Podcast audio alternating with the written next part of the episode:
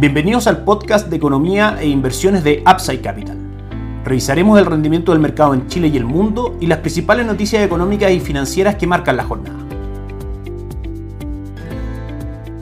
Muy buenos días, ¿cómo están ustedes? Miércoles 26 de octubre de 2022. Soy Ramiro Galeano, fundador de Upside Capital, y les doy la bienvenida a otra edición más de mercados en Upside Capital. Ayer el cobre cayó un 1.63%, cotizando en 3,41 dólares por libra de cobre al cierre de la jornada. El dólar cayó 22 pesos. De todas maneras, lo que más destacó respecto al mercado local el día de ayer, cerrando en 965, y el IPSA subió un 1.10%, marcando 5.164 puntos en línea con el comportamiento de las principales plazas bursátiles mundiales. Por supuesto que como decíamos, lo que más llama la atención es la caída en el cobre de 22 pesos el día de ayer y hoy día cotiza en nuestra pantalla en 953, cayendo 12 pesos respecto al cierre de ayer, prácticamente 34 pesos en dos jornadas. Esto se debe principalmente a que el mercado comienza a descontar una pequeña posibilidad de que la Reserva Federal, respecto a su manejo de tasa de política monetaria, ponga un freno, disminuya la velocidad de alza de tasa de política monetaria que hemos tenido durante este año 2022, que ha sido básicamente la más fuerte en 40 años. Eso basado principalmente en que las últimas tres lecturas de inflación total en Estados Unidos han ido marcando cada vez un registro menor al mes anterior, de 9.1 bajo 8.5, 8.3 y 8.2 fue la última que tuvimos y también hay algunas cifras macroeconómicas que hemos ido revisando en este podcast que han ido mostrando también que la actividad en Estados Unidos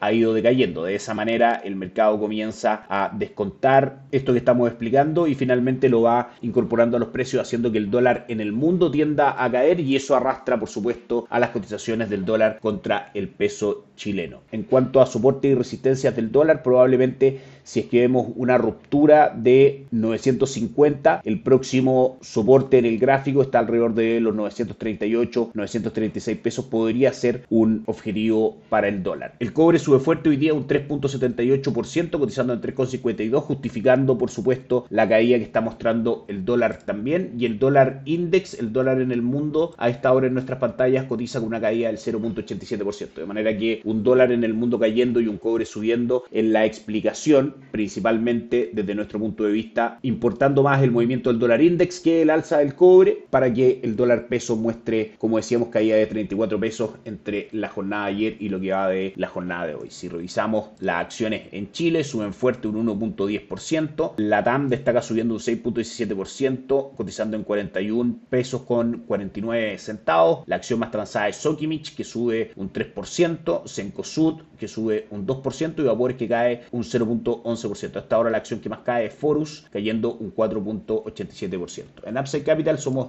asesores independientes de inversión para personas y empresas que invierten en el mercado financiero, tanto local como global. No administramos capital con instrumentos propios, ni recibimos el dinero de los clientes, hacemos asesoría objetiva y sin seco, buscamos la mejor alternativa de inversión y los ayudamos llevando sus inversiones a alguna de las administradoras asociadas con Upside Capital, como la Raín Vial, y Tabú Principal, entre algunas otras. Luego mantenemos una constante comunicación con nuestros clientes, realizando supervisión y seguimiento a su estrategia de inversión y a sus operaciones a través de nuestro equipo de atención a inversionistas. Bienvenidos a una asesoría objetiva sin sesgo y con una mirada global. Bienvenidos a Upside Capital. Suscríbete a nuestras redes sociales, el link en YouTube, Instagram y Spotify. Visítanos en www.upsidecap.cl, déjanos tus datos y te contactaremos para conversar. Ayer nuevamente una buena jornada para Wall Street por lo que explicábamos hace algún segundo atrás respecto a esta percepción del mercado de que la Reserva Federal podría frenar un poco su proceso de alza de tasas. Dow Jones marcó alzas del 1.07%, S&P 500 arriba un 1.63% y el Nasdaq un 2.25%. La jornada en Europa también fue positiva, subiendo un 1.64% el Eurostock 600 y el Bovespa de Brasil cayó un 1.20%. Las noticias más importantes del día de hoy del mercado estadounidense tienen que ver con Microsoft, que reportó el crecimiento más lento de los ingresos en 5 años y decepcionó en sus perspectivas de venta, mientras que la matriz de Google, Alphabet, decepcionó en las ventas de anuncios en medio de un declive más ampliado para el negocio de la publicidad digital. A esta hora, de hecho, si vemos sus cotizaciones, tenemos a Alphabet cayendo 6.41%, la acción de la matriz de Google cotizando en 98.17 dólares y Microsoft cae un 5.62% cotizando en 236.58 dólares. También en el mismo contexto del calendario de entrega de resultados corporativos de las empresas del S&P 500 respecto a su ejercicio del tercer trimestre, Visa entregó resultados por sobre lo esperado tanto en beneficio por acción como en ventas y el día de hoy al cierre del mercado vamos a conocer los resultados de Meta Platforms, la matriz de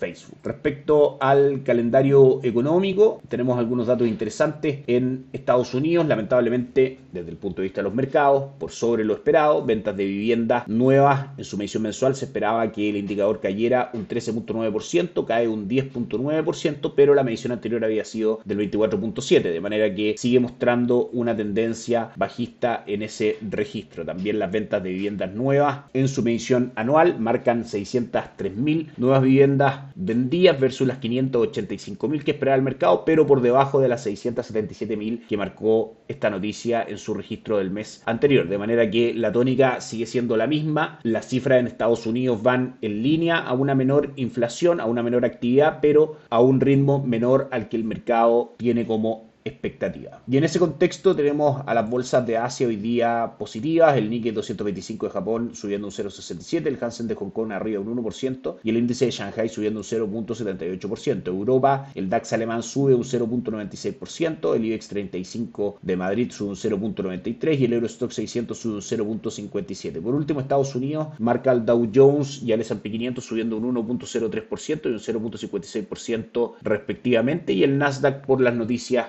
Microsoft y Alphabet, la matriz de Google, el Nasdaq es el índice tecnológico, cae un 0.13% hasta ahora en nuestras pantallas. En general hemos visto una recuperación del mercado de renta variable en Estados Unidos, el S&P 500 marca 3.881 puntos y durante el último mes ha subido un 4.37%. Nuestra estrategia de inversión se compone por renta fija local y por renta variable de Estados Unidos, renta variable global y por supuesto los invitamos a contactarnos para poder ayudarlos a formular estrategias de inversión, buscar con arquitectura abierta y con una visión objetiva las mejores opciones en el mercado dentro de las administradoras asociadas con Upside Capital y por supuesto hacer seguimiento a esas estrategias de inversión suscritas mensualmente por parte de nuestro equipo de atención a clientes. Que estén muy bien, tengan un excelente día, nos encontramos mañana. Chao, chao. Gracias por escuchar el podcast de Economía e Inversiones de Upside Capital. Te invitamos a visitar nuestro sitio web www.upsidecap.cl y contactarnos para brindarte una asesoría objetiva, sin sesgo y con una mirada global para tus inversiones.